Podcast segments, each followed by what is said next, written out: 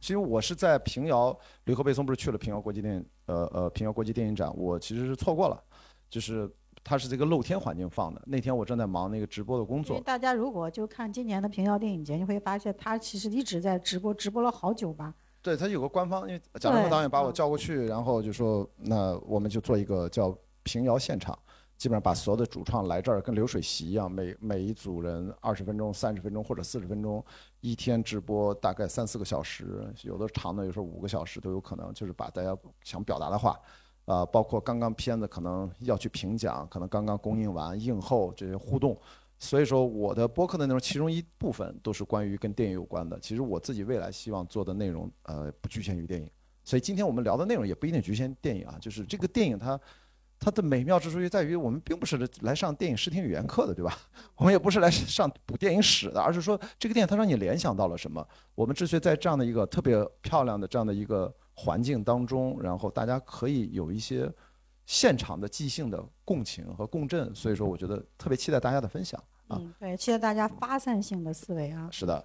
那不呃，董姐，你要不你你先说先说你的感觉还是怎么样？我我先说，那是我当时是三周三晚上看完之后，我说哎，呃，因为我吕克贝松其实是之前大家都很熟悉他的那个这个杀手不太冷嘛，是吧？然后后来包括还有第五元素，其实我有一段时间我感觉他好像是一直在。他有一段是大段的时间在拍商业片嘛？对。那我觉得，哎，这部好像又回归了他以前的那样的一种，就是上世纪九十年代的时候那样的一种个人作者性的一种风格。嗯。呃，另外呢，就是我说，哎，那个他都这么大年纪，他其实还是内心还是那种有年轻人那种愤怒，呃，年轻人。对这个电影里面充满了愤怒，对不对？对对对。然后，因为还有一个就是狗的这样的一个题材，其实你看我们这几年狗的题材挺多的。啊，往往都是比如说忠犬八公，对，翻拍版，对，最近像什么那个再见可乐什么之类的，啊，那个我也看，再见 李可乐还是王李可乐，李可乐啊，对对，这些作品你会发现，就是好像往往就是一讲狗的作品，狗狗的这种那个电影作品都是挺温温馨的，或者是挺催泪的，是吧？那沉默笔录不也是狗吗？人狗不分，那但是那个狗它不是，它和狗没有就是互动那种。你说的那是那那是那是寓意啊。对，但你我觉得《沉默笔录》跟这片儿有点对照关系，你不觉得吗？对，都是狗狗咬狗嘛，它其实里面有一对，就是人狗不分，狗咬狗。对对对 对。哎，找到了连接点，你看这是现想的。对，然后那个哎，我看哎，我说这个狗的角度很很有意思，就是它从这个人和狗它的关系里面，它其实其实有点像小丑，你有没有？对我第二个就要说，第二个连接点，大家自然就能想到小丑。对对对，就是那种社会的，就是一种不公正的一种，这种就是反抗吧，我觉得是。呃，它跟小丑的差别在于，小丑是一个漫威它的这个呃什么漫威 DC，这个漫画世界当中的一个反面角色，对他用了文艺片文艺片的方式去打开了一个新的商业世界的大门。大家知道，那是当年全球。好像唯一一呃不一个票房过十亿的二级电影，天哪！这二级电影能全球票房过十亿美金，他们本来就是以为拍个低成本，结果成了全球爆。这这最近发生又发生一次这样的事情，就是《Barbie》，对吧？《Barbie》也是，对吧？那个就不说了。所以说，它跟小丑不一样，小丑它是个漫画里面大家明确知道它是一个反派。这次这个狗神 Dogman，啊，他他应该是原创的吧？理论上这是个原创故事。然后他也没有说他是个反派，对，他其实反而是那种浑身伤痛，带着自己过去的所有的痛苦，你包括最后一句话说，为什么跟这个精神分析家啊，算是他的像医生嘛，嗯，就是因为我们都有伤痛，我都觉得他好像，但但是他跟小丑有些某些连接点是联系的很紧密的，对。这个社会的一个不公，或者说对社会的一些黑暗的。东西的凝视，我就觉得这个电影它一直在凝视深渊，果然深渊最后也反向凝视着他，这种感觉。包括他和里面就是一开始的，还有一个就是，比如说上帝的关系和上帝的关系这一块儿啊，就是呃，他哥哥，你看他那哥哥，他其实是带着那个上帝那个十字架的，然后到了最后他是也是倒在了那个十字架的那个阴影之下。那个最后那个是完成他的自我救赎的最后一步，就是他要把自己。也是挂上了十字架，这个就太明确了。就是这个这个片子，就 宗教意味简直都从头到尾，包括片名对吧？大家看到是吧？In the name of God，结果他从反向只能看到那几个字母，就是 Dogman，所以他这个点题就点了那么一下。我啊，对我得跟大家说一下，因为这个片子我完全没看过，我就跟大家一样就坐在这儿现看的，因为我最近特别忙，我错过了平遥之后，我今天也是临时看完，所以说可能想到的东西都是比较即兴的，也没有什么准备，所以更多的期待跟大家去交流碰撞。啊，的确是跟小丑这个联系也是比较明确的。对，然后另外呢，就是这个电影的音乐，嗯啊，音乐我因为我不是太。了解就是这个世界这个音乐史啊，这个发展，但是我能感觉到，就是包括里面的这个莉莉玛莲，呃，还有像那个，他就是就是那个就最后这个拉比奥 house 那个女歌唱家叫什么拉皮亚夫是吧？她最后她唱的是英文版，嗯，啊，就是这个这个原法文歌不就是那个《盗梦空间》里面不是一直哎不是不是《盗梦空间》啊是《盗梦空间》，好像也在用这首歌。我因为不是特别熟悉这音乐，但是我这我觉得这里面的很多音乐都是挺复古的啊，都是很很早以前，比如说像三四十年、二三十年代，不是三四十年代那样的一些作品，包括里面还有一些人物的形象，他的比如尤其他这个男扮女装的时候啊，这个呃那里面有一些形象，比如说是让我想起来就是上个世纪那个三四十年代的时候那些电影，比如说《玛丽莲梦露》里面的，应该是。愿嫁金龟婿吧，好像是对里面那个最后他拿着枪和他们决斗决战那激战那一段，那是马莲梦露在那样的一个形象，还是我记不太清楚了，不知道是致敬啊，都算是对，就是都致敬，是是那个电影还是说呃什么？好像他演了两部，我都记不太清了，两部有点串，但是就是反正就是那马莲梦露那个很经典的一个一个一个一个电影里面的一个形象，然后呢还有可能是有那个。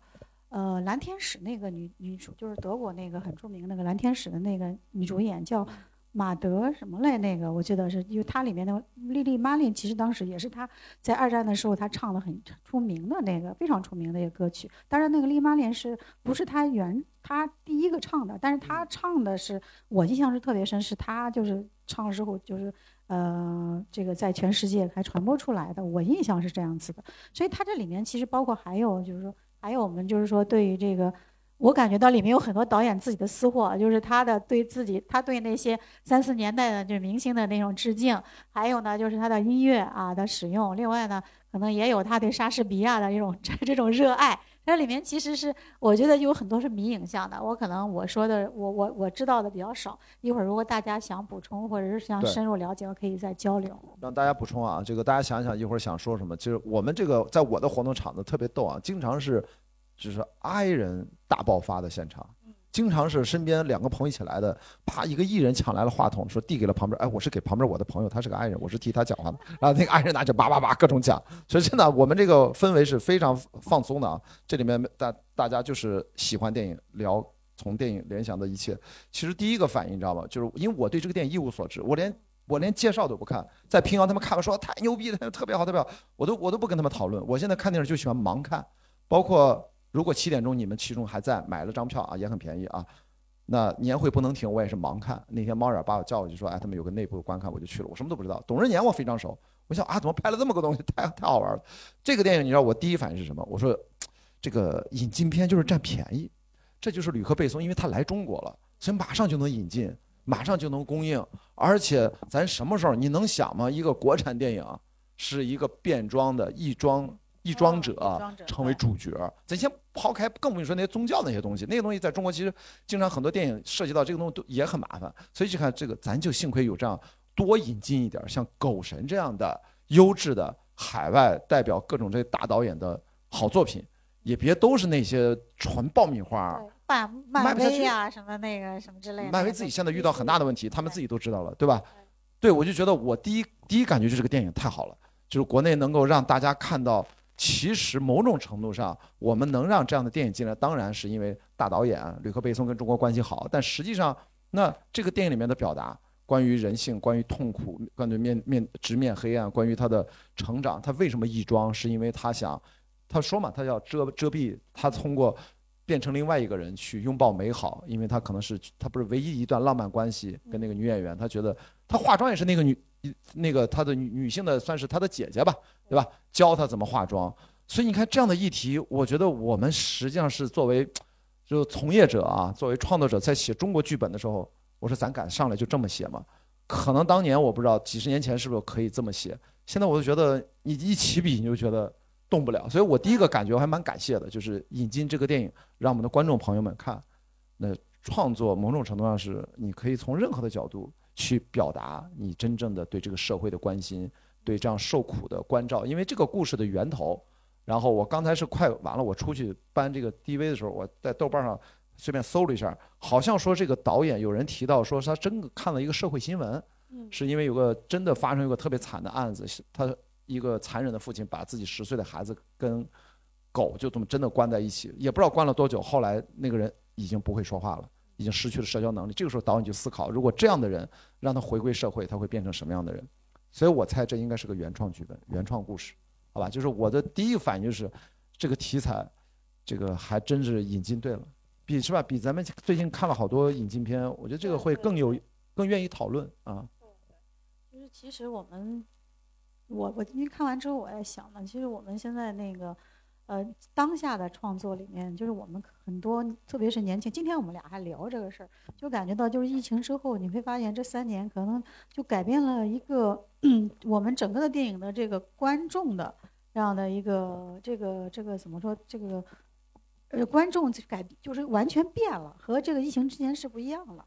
就是那个可能有一些观众就是要不然就是离开了，或者是就是呃新的那些人，他们对这个很多的就是这种文艺片，或者是对呃这些呃之前的那些老的导演啊，或者是那些呃其他的我们就是我们这个年龄大家比较喜欢的那些作品，好像大家都没有，就是都不了解了，就是已经是。就是有一个断代的那种感觉。那其实我倒是很希望，我们最近不是一直在在在搞一些引进片嘛？这两年就搞了好多引进片儿，都在放一些非常非常经典的作品。包括这个李克贝松这片子进来，听说好像他那个这个杀手不太冷也要引进嘛？对，然后不是他不重庆，他应该是没引就没引进过。对对，你包括这这些年，我们什么海上钢琴师啊，然后还有入殓师啊等等。那种就是很多经典的作品，他们的这个引进，我觉得我就特别希望，就是像这种我们小时候看过的那种，像九十年代正好是我的青春的青春少年的时候，我看了很多很多好的作品，啊，那是我觉得我说我包括咱国内的作品，八九十年代也是都是非常有营养的那些作品，然后呢，但是那些就是应该是可能。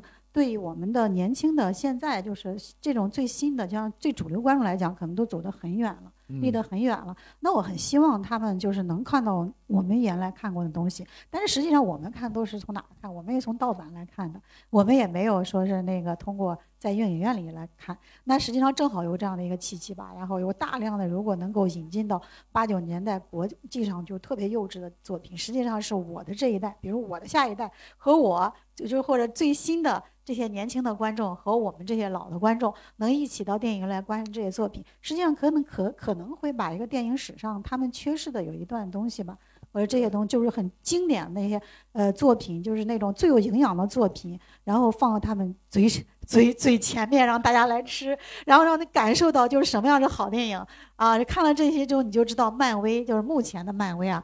啊，是是，到底是什么样子的？那我觉得其实也算是一个培养观众的一个过程。是的，因为我刚刚跟董姐我们在闲聊天，我们意识到就是在呃九十年代我成长，我最痴迷电影。作为一个小学生到中学生，那个时候我去电影院泡电影院，电影票很便宜啊，那个时候一块多钱，学生票一块二。我上初中的时候吧，一九九一九九二年左右，然后更早，其实我们都是混录像厅的，就那个录像厅就更便宜。可能一块钱两块钱，你在里面藏着不出来。其实那个录像厅老板也不太管你，一小孩谁搭理你？那时候看的香港片，看的所有什么《监狱风云》，哇，那时候看的最早那些香港那都都傻了，就是看的是我就是看那些呃那个叫什么呃《英雄本色》那一系列《纵横四海》。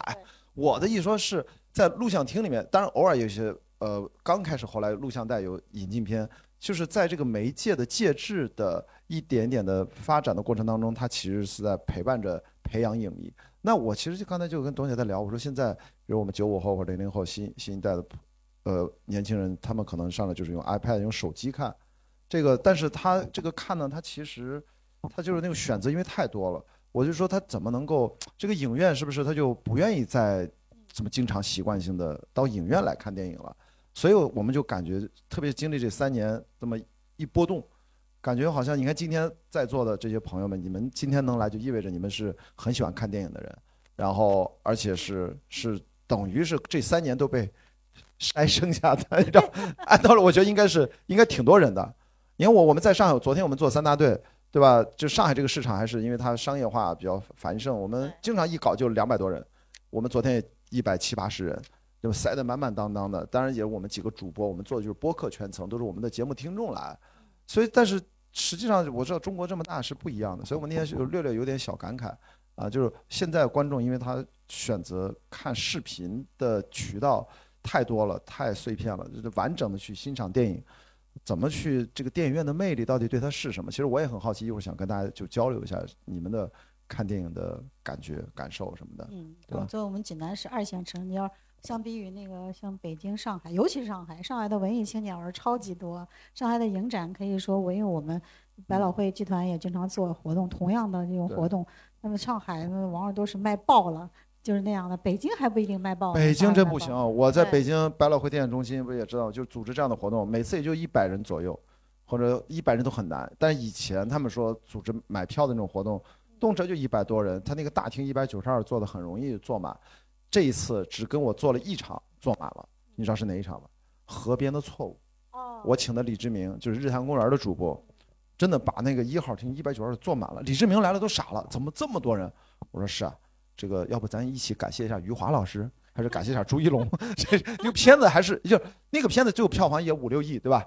但他还是有话题，大家愿意聊，而且很多人没经历过。呃，注意那个小说是八六八七年拍的，其实那个电影把它改成了九十年代。那在座的年轻的朋友，就是大家其实对九十年代长啥样已经不了解了，甚至对两千年其实都开始模糊了。因为我们那天现场工作人员，我们那个呃樊一茹的助理小翔就是零二年的。我们昨天录了一场，我在上海是三大队那首歌《少年壮志不言愁》，在座大部分年轻人根本不知道这首歌到底是干嘛的。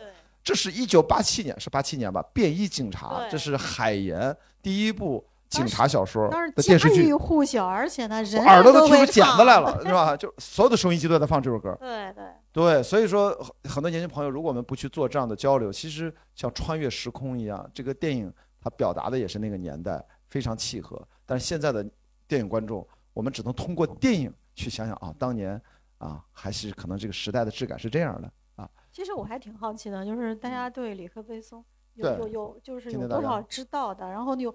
知道李克贝松的这个导演呢，也能举下手吗？我看一下。应该都是来这儿的，应该很熟吧？也不一定，也不一定。哦，也不一定。后边也有没也有不举手的。你看这些。来，咱咱们就这个哪个朋友，咱就随便拿话筒来，这个咱就说说你对吕克贝松感觉，或者就这个片看完什么感受？对，有没有那个？前面的来，来就给这个人来。哎呀，这个就前面聊一两个人，后面大家就纷纷抢话筒了啊！放松，坐坐这儿聊，咱随随意舒服的啊。哎，你好。哎，话筒没开，他那个摁一下没开，肯定没开，要摁一下。它亮了吗？哎，把用这个吧，用这个换一个。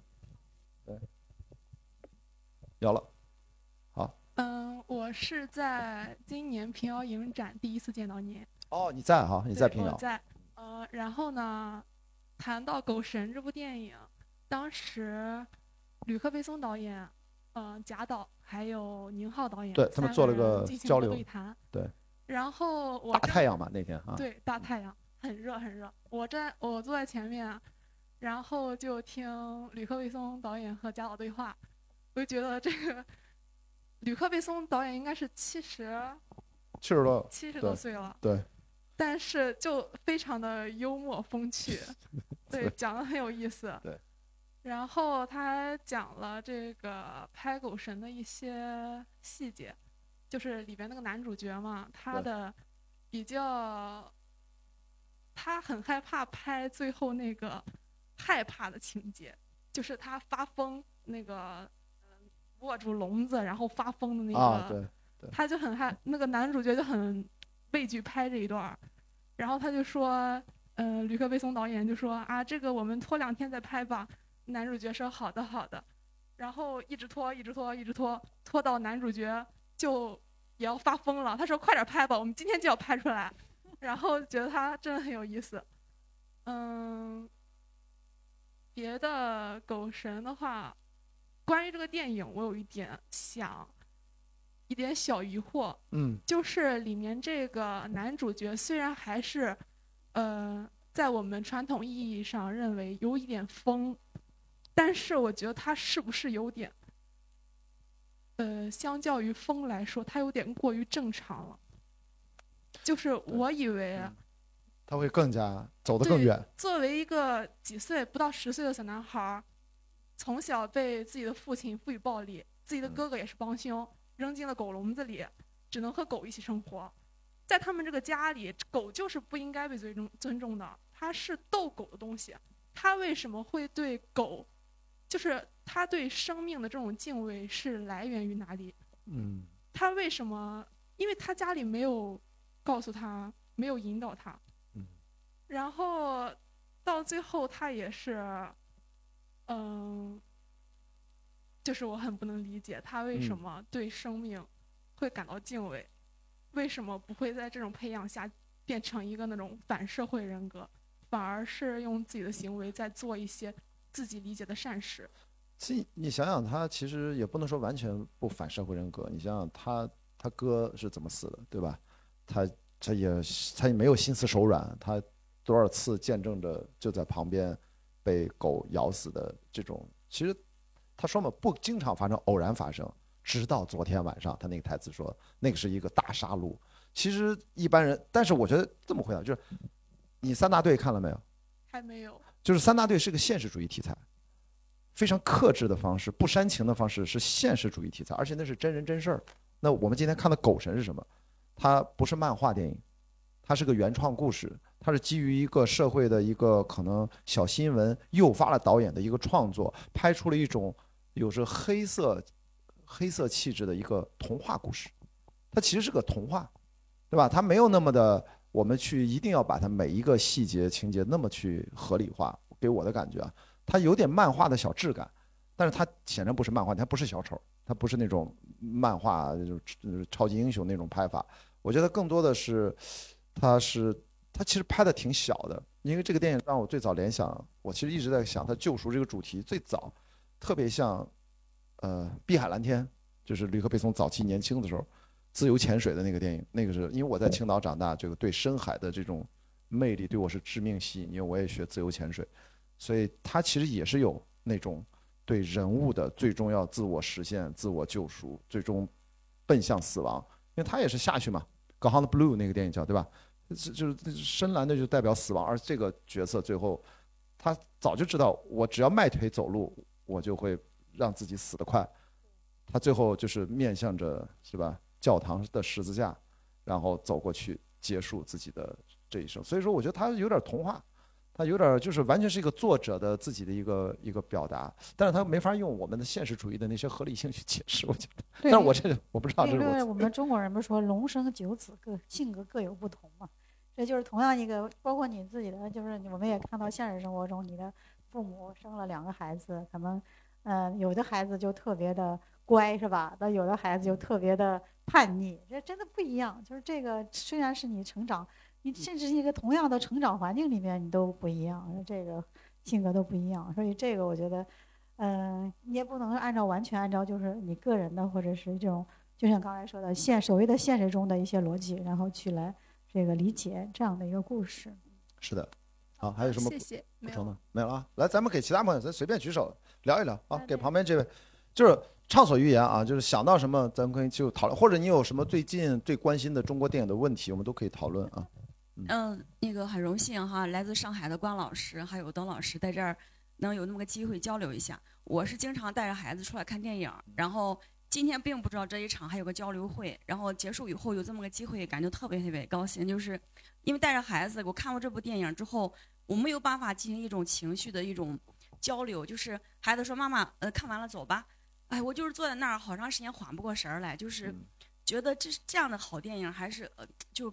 跟我们这种成年来讲，就是觉得还挺挺深刻的。哎，你孩子都几岁了啊？老大是上六年级，老二上四年级。哦，OK，但是也都差不多了，还行啊。啊，就可以是看，可以看，也是略有一点点暴力啊，这电影对小朋友。啊，对对，老二一直是属于逃避不想看，然后 但是我我就是觉得挺挺好，在整个看的过程，对我觉得这样的电影好啊在什么地方？就是我们嗯当然我们属于盲看，就每次带着孩子正好写完作业差不多。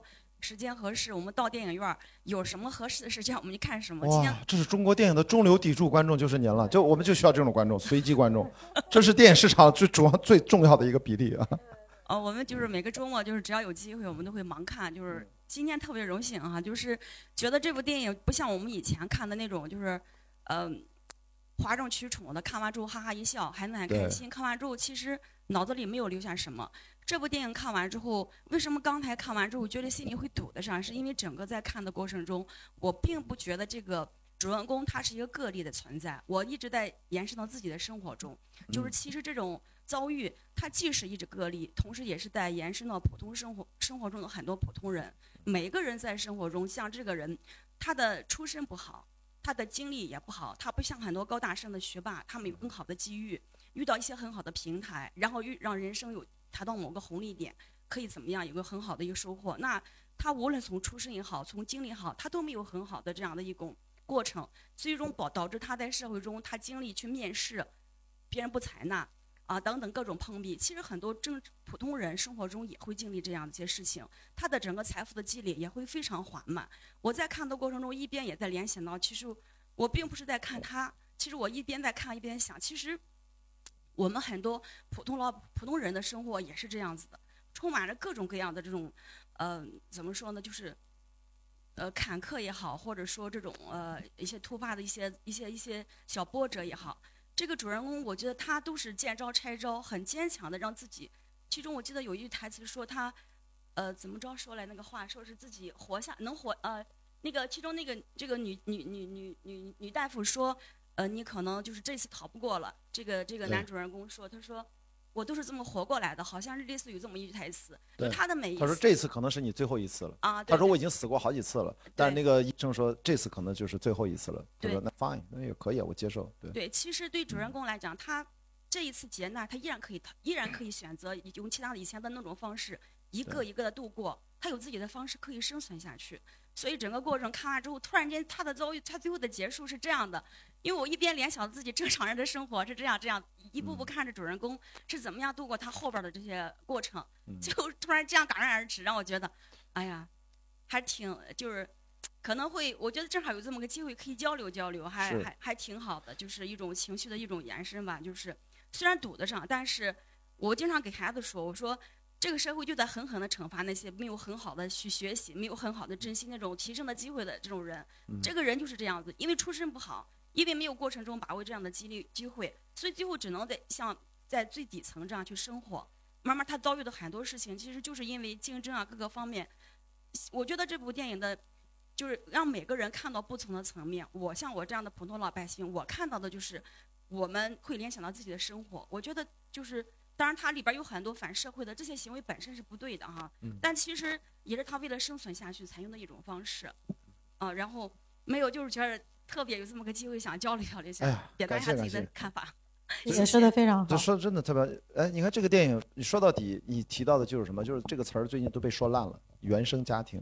那显然，这个 Dogman 他的原生家庭，这简直是太地狱般的原生家庭，导致他形成这样的一个。当然，这是个戏剧性人物啊，我们看的是个电影啊。但是你说的特别对，就是普通人我们都能从这个电影，每个人都有自己的原生家庭啊，或多或少吧，都可能都有一些自己的特质，还残留在自己的过程当中。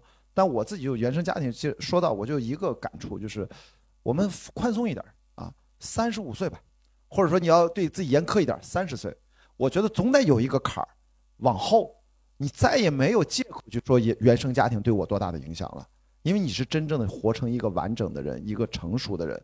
那你再严苛一点，二十五岁那个我觉得有点早，就是三十三十五，你在某一刻你发现原生家庭是对不好，但是我活到自己现在是我做的每一个选择，来让自己继续成长下去，就是你，我觉得这个这朋友说的非常非常好，就是这个你触及到，因为电影表面上是在讲宗教啊，表面上讲就大家对上帝不同的信仰，其实最终他讲的还是很非常存在主义，就是人生是由一个又一个的选择构成的，台词就这么写的呀，这非常存在主义的台词啊。就是你怎么想过什么样的生活不重要，你是是不是被上帝决定你的命运不重要，重要的是你依然去在每天做出每一个选择。他的确如你所说，他依然可以坐在轮椅上，他就让把狗救走了呗，我就逍遥了。但是他最终这一次他的选择，你注意前面有一句台词是一语双关，那个狱警姐姐进来说：“你吃完了没？Are you done？” 他说：“I'm down。”注意啊，在英文里面，“I'm down，就说我交代了，我这辈子结束了。因为在大家记不记得有一个电影叫《登珠峰的绝命海拔》，Scott Fisher 最后完全脱力了，完全无力了，拿着对讲机说：“I'm down，。”就是我就我死在这儿。所以说，当我看到那句台词，我就知道后面他就把自己交代了。我突然意识到，哦，他不会就那么走走过走到教堂吧？果果不了然，这个我是猜到了，因为我第一次看嘛。所以我觉得你捕捉的非常对。其实这个电影最终它为什么会让你有点激动，莫名的激动？这种感觉在昨天晚上看三大队的时候，其实大家也在讨论。其实它跟我们的存在对自我的，目前我们为什么在这活着，甚至我们今天为什么在此刻坐在这儿，在电影院里面聊一个法国导演拍的一个说英文的电影，对吧？就是我们在这儿干嘛呢？你不会经常会质疑一些？看似荒谬的东西，但实际上这就是我们的选择。我们的选择就是希望一个电影，哪怕刚才两个孩子有点挨人，妈妈讲话的时候，孩子拿海报挡着自己脸啊，我不在，我不在这，我不在这，我不在这。这我演绎了一下，我演绎了一下，因为可能我们今天聊的这个话题，可能略略听着有点有点艰难，但是这是最好的体验，最好的体验啊，就是跟着，我我觉得我喜欢看电影，就是从小我爸我妈带着我。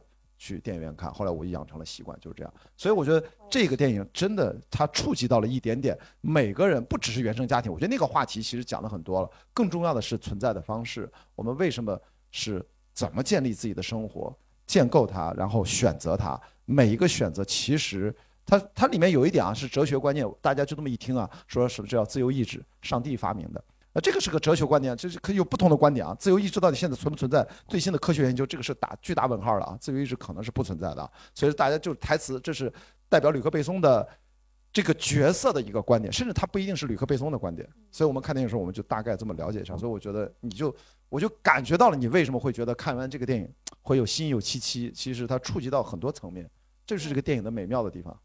啊，董姐，你觉得？对，是。然后这个电影就我记得第一次看这看完之后。我我会停下了脚步看听听偷听一下观众的反应嘛，就听到一对就小情侣，然后一个男的就就跟他女朋友说哇这个电影真好看，嗯其实我觉得就是呃作为刚才这位那个是是妈妈，然后那个就是一对情侣，其实年轻的观众，年轻的观众他们到底在呃对这个电影有什么样的感觉？那其实我还想听一下我们这个在座的年轻的观众的一些反应呢。来来咱来朋友好，好，都前面把话筒给了他。咱们后面的朋友往前坐，踊跃发言啊！咱别这个，就后面都看不见大家。都是那种比较那个，你刚才说的 自由发言，艺人、爱人什么之类的。两位老师好，各位影迷好。然后我那个看完这个电影，其实让我感触很深的是演员的表演，因为我觉着一个剧本的在创作出来的过程，当你在拍摄呈现出来，其实演员是对一个剧本，包括一个故事的再次的一个呈现，因为我。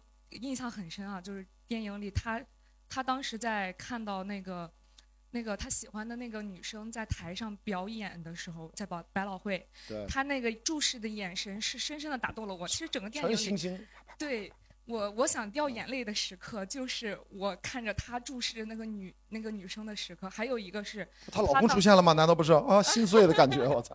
包括包括还有一个是那个。他当时想就是在台下看着台上的那些变装的人在表演的时候，他走进那个剧场，那个眼神也是深深的打动了我。然后，包括我觉得在这个电影里边，这个狗其实是，呃，在他的心目中变成了一个信仰、一个神的一个存在。对，就是上帝的化身。对，一个上帝的化身。然后他也是，因为他这个社会边缘的人物，他是就是。他的出身，他的家庭是没有办法他自己进行选择的，最后他追随着他自己的内心，然后狗就变成了他自己的一个信仰。然后我也想分享一下我以前遇到过的一个故事，就是我在呃上大学的时候，因为我是学这个专业的，然后我遇到一个嗯那个影视艺术创作啊，就是影视专业，对影视专业。然后我当时正好要有一个公益的一个题材，然后我想去取材，发现了一个。呃，是曲阜，然后他那个女儿呢，她在种树，她估计是也是得有六七六七十岁了，然后嗯，他的女儿是呃复嗯好好几年前的新闻了，就是一个复旦大学一个女博士，她很年轻，副教授得了癌症死了，然后她的她她其实就是山东人。然后他从小就跟他妈妈说过一个事情，就说妈妈，那个我就是他妈妈带着他回曲阜看着那些林子，就去山里嘛。他们他妈妈说，他说妈妈，这里的人为什么那么穷啊？怎么才能让他们富起来？他妈他妈妈说，那就靠种树。于是这个呃女博士呢，她。他从他人生的经历，就从他大学一直到他博士的阶段，全部都在去研究这个，呃，种植种树，这个复生能源这一块儿。嗯。所以他就跑到挪威，给他妈妈说：“我要在中国建一片挪威森林，因为挪威的森林它的产能可以带给让我们中国的老百姓走出这个贫困。”然后他妈妈从自从他女儿去世之后，他妈妈其实是一直没有能走出来的。然后直到他妈妈又回到曲阜，看着那一片光秃秃的山。他说：“我就要在这种树，就从那之后，树就变成了他的一个信仰。嗯，啊，他就在那里一直种树。我去看过，我也去采访过他。就他那个眼神，就是跟 这个很像，很像啊，深深的打动着我。就是我也是听了那个姐姐说的那个，就是我们可可能会人生中有很多的坎坷，或者是，呃，有很多的经历。但是我觉得我们。”就是可能也不要觉得这是不好，可能这个不好的经历对于我们来说，往往会铸成我们的成长，会让我们有一个更好的自己。嗯嗯，哇，谢谢，讲了这么一个故事，我还是听有听说过，对，这是一个新闻报道。哎，是的，其实有时候就是所谓的，也不能说我们所有的苦难都是那个能让人成长的哈，但是就是说，确实是有时候你生命中你遇到很多的坎，呃，能让你变得更加的坚强，然后甚至能让给你再重新打开一个门。这个也是我这三年，我前三年我感受到的，啊，这个其实有时候就是人生，就前前多少年，我觉得我我的感觉就是在三年之前，我的人生还是挺顺利的，就是还挺任性的一些东西。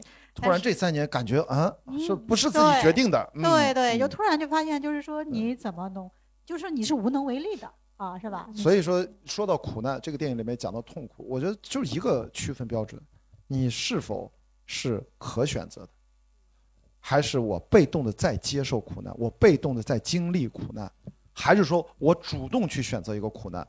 如果是后者的话，就是刚才我董姐说的，说那个你是可以说我自我磨练或自这是我的经验。但如果你是在被动的承受一些东西，有的时候要告诉自己，磨难就是磨难，它不一定能真的带来成长。真正带来成长，那是经历了这一切之后，最后我们所有的那个叫。就是怎么叫叫叫自我意识，就是那个认知的自我，他会告诉自己一个合理化，大脑会给这个，嗯，你看我活过来，我得让自己平复，说因为我得到了成长，他必这是一个大脑的自我保护机制，你知道要不然你经历了那么多被动的磨难之后，成长那么多挫折，你不给自己一个说法，人就容易疯了。刚才回复这前面这个女生讲，你仔细想想，这个角色她其实很不正常，她肯定是反社会人格，她是具备的。为什么呢？他爸显然是个精神病，他爸显然是个 psycho，这个东西都是遗传的。他哥也是个精神病嘛，就很明显嘛。只有他妈是正常，但他妈是软弱的人，软弱他能逃亡能自保就了不得了。这是他说人和动物的区别，动物软弱直接被吃掉，人软弱哎居然还能逃，那这也是他的一个视角。但是在这里面，所以他某种上这个角色他一定是有精神病，一般大概率是遗传，但这个不重要，这不是现实主义，咱就不用按那个推论了啊。讲的特别好啊，其他朋友来了咱随便，后面后面的有吗？就找找个后面的朋友。举个手，咱们好，可以啊，这这边边上也行。哎，那话筒没开啊？是不是？是吧？开了哈，有了吧？好。哎，二位老二位老师，大家好，我也是七零后。我觉得这个我呃，我了解的这个旅客贝松，他今年是六十四岁啊，六十多啊。他的一个最大的特点就是他非常勤奋。他现在这么高的年龄，他仍然是一年要创作十几个新的剧本，这是中国导演所不能够、无法赶上的一个巨大的一个差距。第一身份其实是编剧，他编剧特别多，写原创剧本、原创故事。那么我觉得这个从吕克贝松谈到中国导演，我觉得非常失望啊！中国导演一个最大的毛病就是缺乏这种连续性，他可能偶尔会拍出一部非常非常好的作品，但是随后他就会消失了。再也找不到他啊，消失的他啊。你比如说，我看到过的那个《平原上的夏洛克》，我觉得这个电影非常好，一直在等这个导演拍第二部电影，但是等了那么长时间也没有等到，我不知道他在干什么。好，我们来自了来自了观众的催更啊！我觉得这已经是大大家都是催更啊。另外，我呃，这前几周刚看了那个辛玉坤导演的那个热搜，嗯，我感觉他退步的太厉害了。嗯，啊，这个也可以带到啊。我我不知道辛玉坤导演会不会听我们这期节目。那么他本身作为他的前两部作品《新迷宫》和《爆裂无声》的评分还是比较高的，嗯，但是他现在商业化转型，看来是这个举措是一个失败的举措。他只他从他的目前拍的这个影片来看的话，他只能适合去做一个编剧，而无法成为一个优秀的导演，这是我的一个观感。嗯，还有什么其他的观察？我觉得你对国国产电影还非常关心。呃，我对是真真正的中国影迷，真的。呃，不是啊，其实际上我看的这个国外电影更多一些，我对这个国内电影还不是特别关心。啊，我资深影迷，但是我对国内电影也是就是稍微关注一下。对，我觉得比较好看的电影就是，就是我这近十年来看过有五部电影，我留下了非常深刻的印象。一部是《万箭穿心》，一部是那个《烈日灼心》，还有那个《进京城》，还有《平原上的夏洛克》，还有一个就是马上要上映的《回西藏》。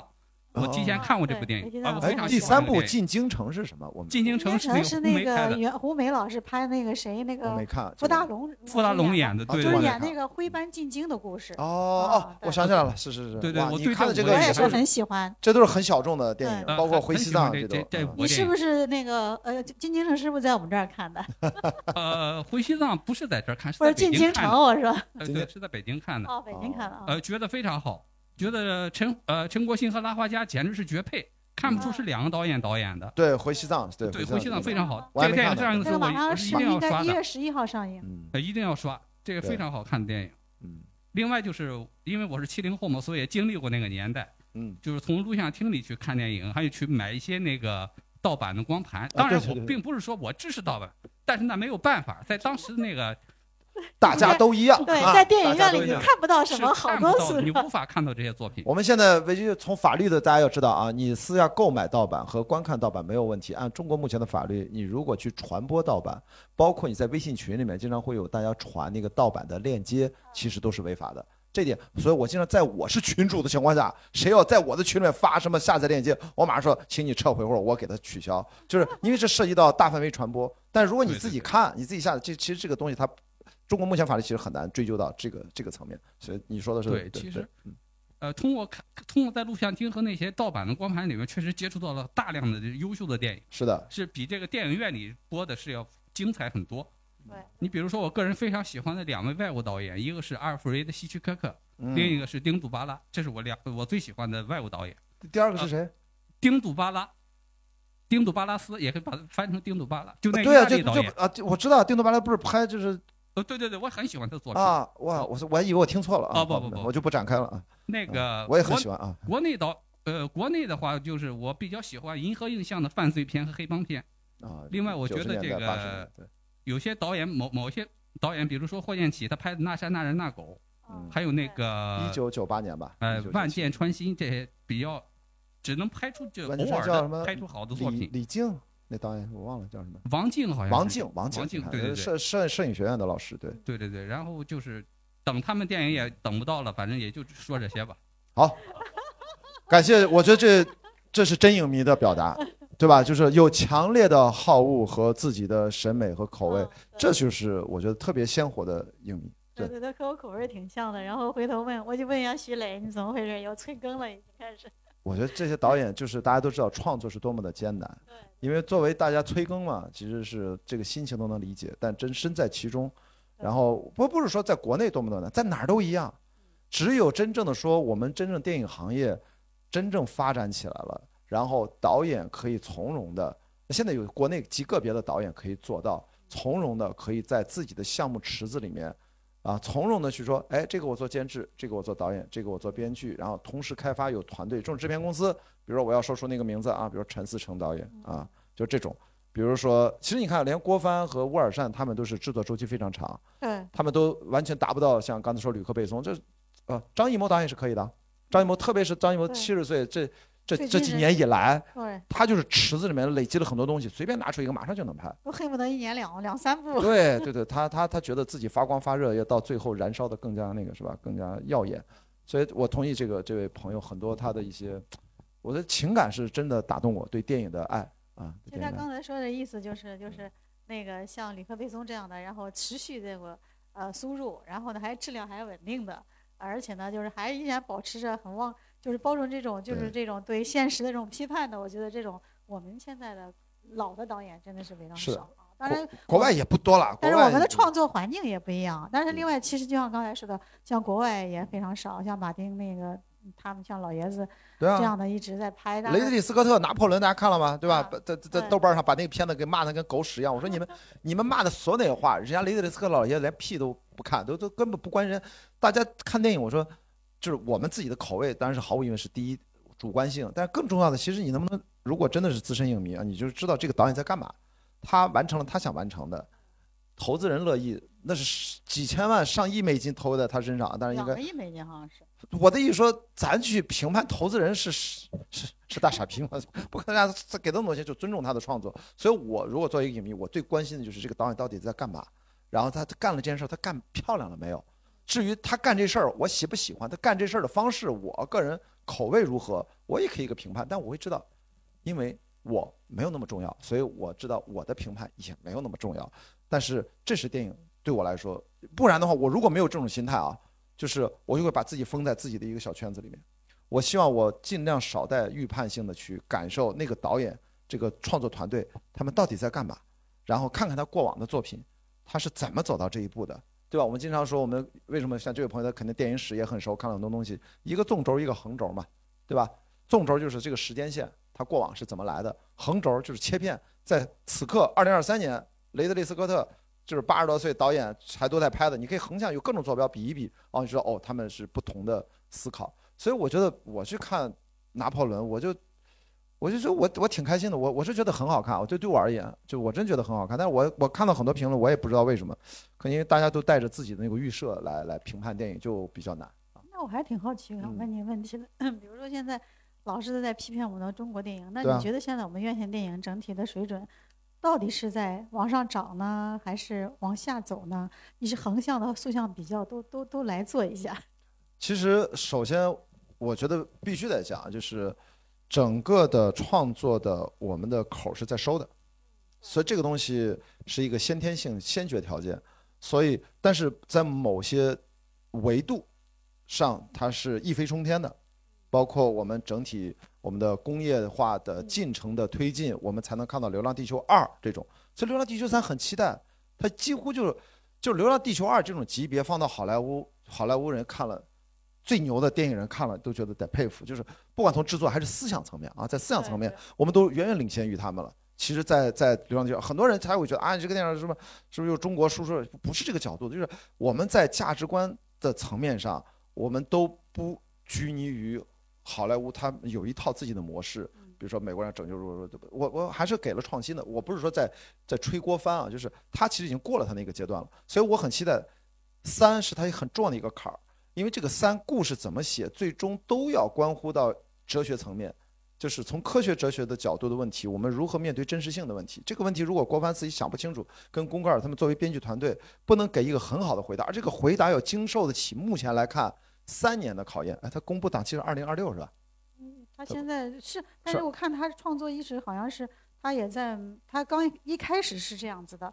但是我看他目前的这个进展啊，我感觉他也是要看看 AI 的发展的。我就是这个意思。对，所以很难。对对，他要因为你要预判你你拍电影不是为现在的观众拍的，对，你是对未来的观众拍的。对，嗯，所以我说在三五年甚至嗯。像乌尔善导演后面马上拍郑和嘛，已经开始筹备了，他要把那个《封神》的补拍搞完之后，你会发现在这些单一的维度，大的玄幻、呃科幻什么这种工业化支撑的，我们在初建模型，好像呃呃。呃，雏形初见吧，那做得很好。但是从广泛的意义上，我们的类型的丰富度上，我是觉得并没有说比二十年前，如果我们要按照一个某种线性的发展，它是不是应该变得更加丰富多样、百花齐放？其实给我的感觉并没有。那这个原因我们就不多展开聊了。我是觉得其实还是我一直这么多年，我是公开啊，我实名上网二十多年啊，关雅迪三个字，网上你随便搜啊，就是所有的账号都要关。我一直在呼吁，就是说这个上游的创作要尽量的给更多的空间，要相信我们的创作者，百花齐放，让他们去真正的去把这个内容做好。也能够达到我们现在主管部门他们的一些要求，其实是并行不悖的。但现在我觉得还有时候还是比较紧张，收的比较紧。这个没办法，这个就像这个分级制，你看，涉过愤怒的海，事实上我们就行业自律上面默认，呃，我也不知道是不是真的默认怎么，就这么写了。这是我在上次产生这么大标题在发行海报上的事，你还记得吗？大红米店。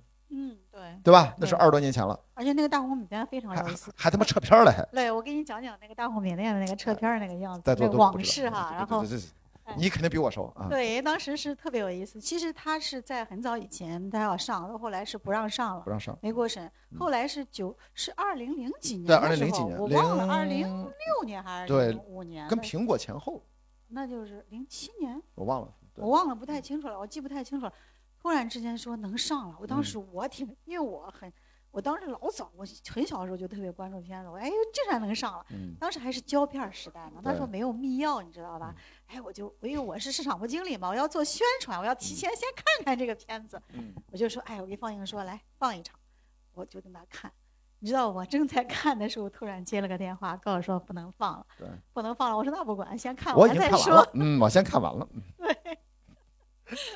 然后后来这个情况是怎么着？就是跟大家说一下，那时候要发一个文件，叫所有的拷贝是吧？要收回是吧？啊，反正是不管怎么着，我其实有两部，一个他，还有一个那个达芬奇密码吗？不是达芬奇密码，还有一个就是那个什么格了，那个那个那个呃，昆汀那个叫啥来着？江格。江格不就那个倒挂着吗？正面全裸。江格对，当然那个也是，我当时我看完了。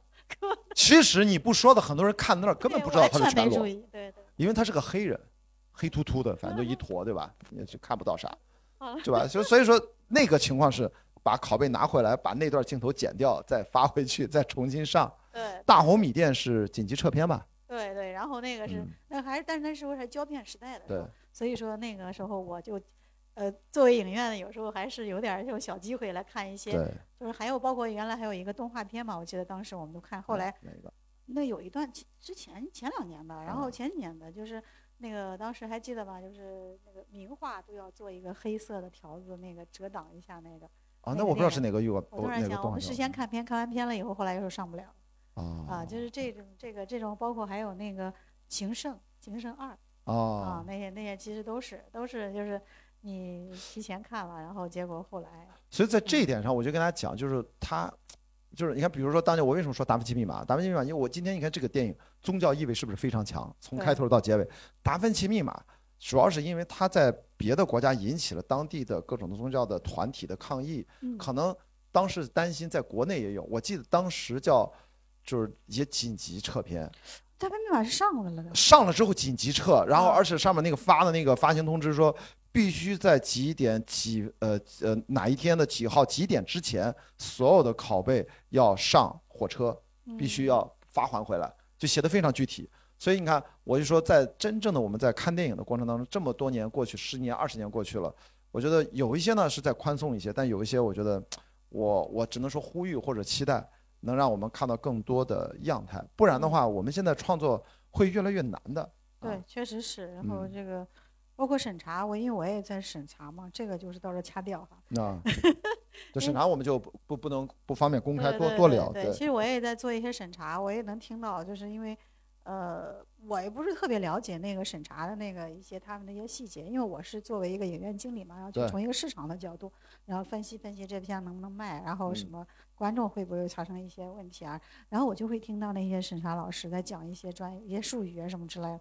我都觉得啊，我我是完全没有这样的思维，你知道吧？我就看不出来这样的东西，但是他们就那一条一条条条的讲下来，我天哪！我说这么严重吗？说说沈阳，就是我要跟大家当当面跟董姐，我觉得你的印象是最深的。我我我总是觉得现在被互联网就像给我重洗了我的记忆一样。当年一九九八年泰坦尼克号到底我们在影院里面看的 Rose 到底是不是正面是那个全裸的画面到底有还是没有？为什么在网上会有那么多跟我记忆截然相反的讨论？真的是完全记不住了，你也记不住了，我也记不住了。所以当时他们说那个是有的，有的说是真的是没有的，有的是说是是是有正面的。我是我也 记就是因为它不是重映了，重映真的是剪掉了，重映版这个是剪掉了。这个因为每次重映我都去看，重映过两次嘛，我都去看了。但我印象当中应该是有的。我是我是完全记不住了，你知道吧？啊，好吧，这个你看这就是记忆都对，也有可能就是你看。好，来那个就要补充上？你记得是吧？没有是吧？啊啊！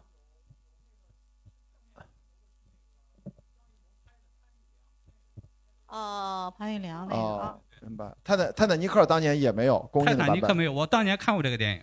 哦。对，没有没有。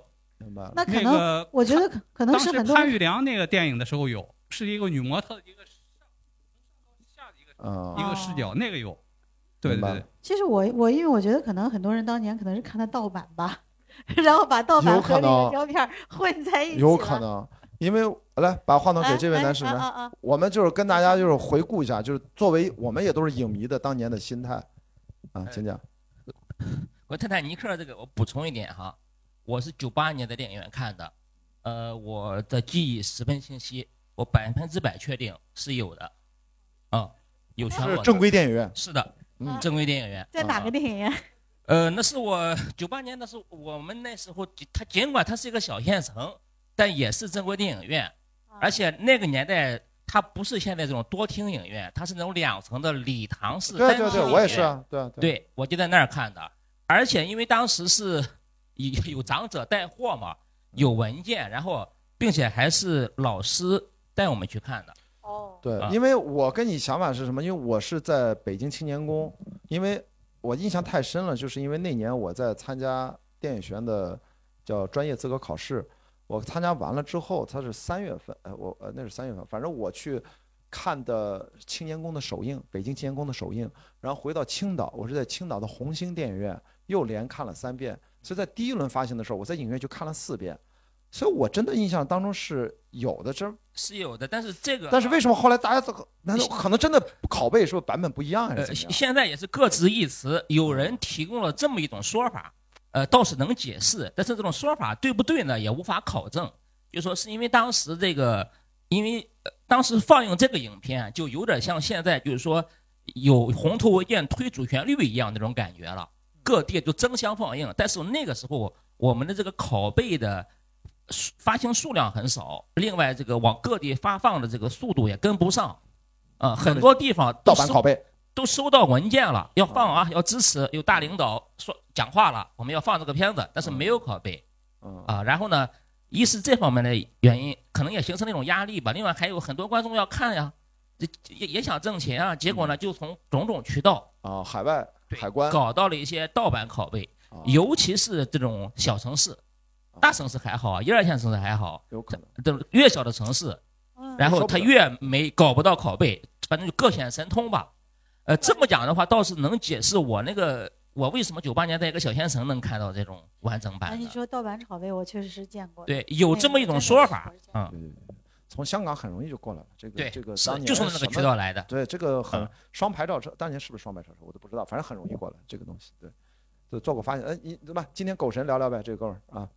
强同志，我们的影评人啊，是吧？那聊聊嘛。对，狗神的话，嗯，第一次看是吧？第一次看，我也是，我今天第一次看，就是蒙着聊啊，蒙着聊，也没做功课。呃，我的期待值挺高，从平遥开始一直到期待到今天，呃，实事求是的说，嗯，有点小失望啊，没有。我我跟你类似，其实我没有觉得对。平遥，你们怎么了？那帮人，你们干嘛了？因为那个平遥经常放大一些那个，对吧？你比如说我，我就就那个，现在可以公开说了吧？那个叫什么？就那个，比如说那个永安镇故事集，我是真的又觉得一般。啊，不不是永安镇，还有那个吵架的，今年最牛逼的那个，那个吵架那个叫什么？吵架分分手的啥？不是我断断章是徐章，我忘了。浪漫的断章，我操！那个那个也是绝对放大了的，绝对放大，其实没有那么夸张。这个我看了有点小失望，就是因为毕竟我们，呃，尽管就是。我们对吕克贝松哈，他被称为中国影迷的老朋友，我们对他都是带着这个这个杀手不太冷的这个光环，确实带着光环的话，最近这几年的这些片子啊，尤其是在国内上映过的这些的话，其实，呃，这个光环褪色的挺严重的，最近这些年。他上一部其实那个安娜还是比较符合我对他的期待的，然后水准有下降，但是他那个动作设计啊各方面，嗯，这个呢，我就觉得他就拍了个小作品。对，来看这部的话，就是感觉比前几年他那几部有好一点了吧？但是，呃，我我我从里面有太多细节，我都能想到这个沙土不太冷，甚至人物都是对位的。